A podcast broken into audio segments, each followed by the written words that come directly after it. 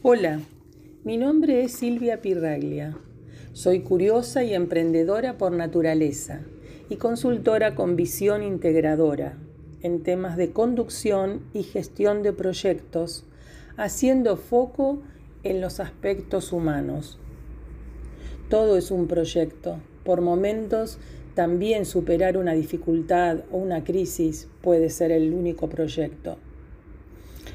Hoy quiero invitarte a repensar la educación y la creatividad. Todo en la vida tiene un ciclo, un inicio, un desarrollo y un cierre que marca el final para comenzar nuevamente otro ciclo. El gran desafío es conectar este concepto con la forma adecuada de ponerlo en práctica de manera exitosa. ¿Cuáles son las barreras? Te diría que en general la principal es la división, la falta de conexión, esto de creer que cada parte es única.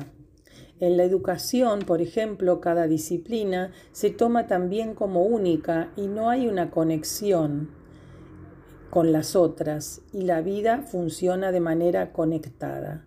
Es cierto que hay proyectos, alternativas distintas, que se trabaja de manera multidisciplinaria y exitosamente, pero no es lo que abunda.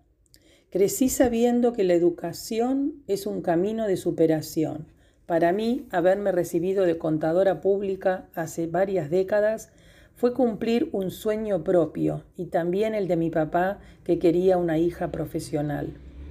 Mientras estudiaba no trabajé, solo unos meses al final, y cuando me recibí en la práctica, de inmediato me di cuenta que el conocimiento es muy importante para agilizar la práctica, pero no es suficiente. Hay una brecha muy importante, una distancia significativa entre la teoría y la práctica.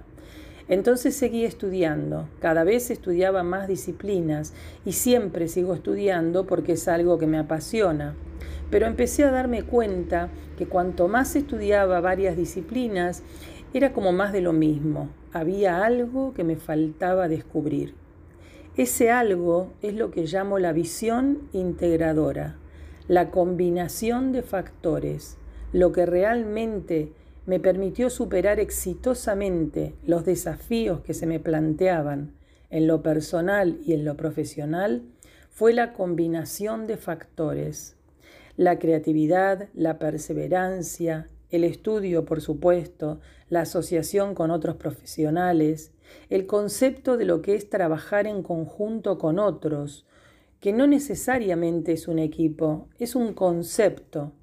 Desde una relación médico-paciente cuando vas a una consulta y tenés que hacer un tratamiento, hasta un cliente cuando trabajas de manera orientada hacia los mismos objetivos, donde hay un acuerdo de qué es lo que se tiene que trabajar y cómo se va a trabajar para alcanzar ese objetivo. En varios ámbitos educativos y empresariales, aún hoy, que se manejan de manera tradicional, siguen priorizando al intelecto por encima del mundo sensible del ser humano. Y eso hace que trabajen con escenarios que no son reales, al no tomar en cuenta, no valorar a la creatividad, a las emociones, los sentimientos, la energía, la intuición, la espiritualidad como, como esto de encontrarle un sentido a, a las experiencias de la vida, no como una religión. Queda afuera lo más importante, lo que hace inclinar la balanza al momento de tomar decisiones y que lleva a resultados efectivos. Tal vez en los últimos tiempos haya más un, discurso en relación a estos temas, pero la realidad es que es puro discurso, no se aplica en la práctica. No, no, habría que, para que esto sea real, hay que transitar una etapa de cambio muy profundo relacionada con cambios internos de las personas y esto no se está haciendo al menos en, general, sí se está haciendo de, manera individual, no, hay que generalizar, sí hay eh, opciones, hay alternativas, hay empresas, hay personas que están trabajando en este sentido, pero no es lo, general, no es lo que abunda. en la práctica. Hoy sigo valorando a la educación como camino de superación, constante, aunque resignificada, ampliada a todos los ámbitos, asociada a una visión integradora del ser humano, que funciona con intelecto y creatividad y que desarrolla ese potencial para transformarlo en herramientas que le sirvan en la vida cotidiana. Creo que tenemos que tomar parte activa en la educación y en todas las áreas de nuestra vida. Pongamos ahora el foco en la creatividad.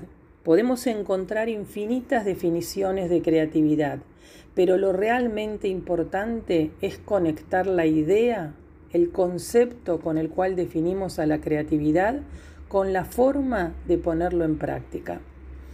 Por ejemplo, si la definimos como un don, de que algunas personas tienen y otras no, quienes no la tengan no tendrían posibilidad alguna. Por el contrario, si la definimos como una capacidad del cerebro, hay mucho por hacer para desarrollarla y usarla. Y hoy hay evidencia científica de que es una capacidad del cerebro. Desde la perspectiva de la neurociencia, la creatividad nace en el cerebro humano como un código de funcionamiento capaz de ser activado con estímulos nuevos.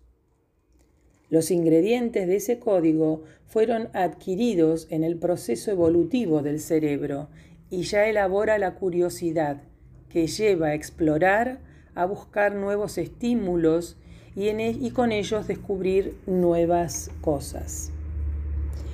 La curiosidad es un componente de la emoción lo que lleva a, concluir que la creatividad es una conducta comunicativa y expresiva que transmite no solo información, sino también sentimientos y emociones, dándole significado a las creaciones.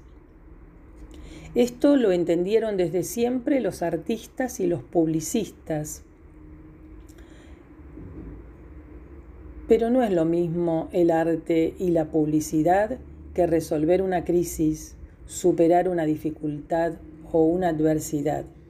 Intervienen otro tipo de cuestiones que requieren además habilidades diferentes. El proceso tiene etapas de trabajo individual para desarrollar nuevas actitudes que faciliten la creatividad, como la flexibilidad mental, la iniciativa, la perseverancia y el espíritu crítico. En cada persona la creatividad tiene rasgos propios, con las capacidades de atención, aprendizaje, memoria, abstracción, razonamiento y especialmente el lenguaje. Desde mi punto de vista, teniendo en cuenta que es una forma diferente de pensar y de encarar los problemas y desafíos, la mejor forma de conectarse con la creatividad y desarrollarla es trabajar para levantar las barreras que cada uno fue construyendo a lo largo de su historia. Por ejemplo, aquellas que no permiten que conectemos con la libertad de pensar, esa libertad interior que a veces nosotros mismos limitamos poniendo demasiada importancia a la mirada de la afuera o no dedicando tiempo a la reflexión para revisar criterios y procedimientos con los que nos estamos manejando. Para cerrar, te sugiero que cada vez que te encuentres ante un desafío y creas que no podés con él, recuerdes que tenés la capacidad de decidir y también de crear posibilidades. No te quedes con lo que aparece ni con lo que te dicen otras personas. Baja el nivel de estrés porque perturba la toma de decisiones. Pregúntate de qué otra manera podrías encarar la situación y observa si se levanta alguna barrera para ocuparte de quitarla. Acordate que tu capacidad de decidir y de crear combinadas se retroalimentan y son la gran llave para abrir todas las puertas que necesitas. No es todo lo mismo.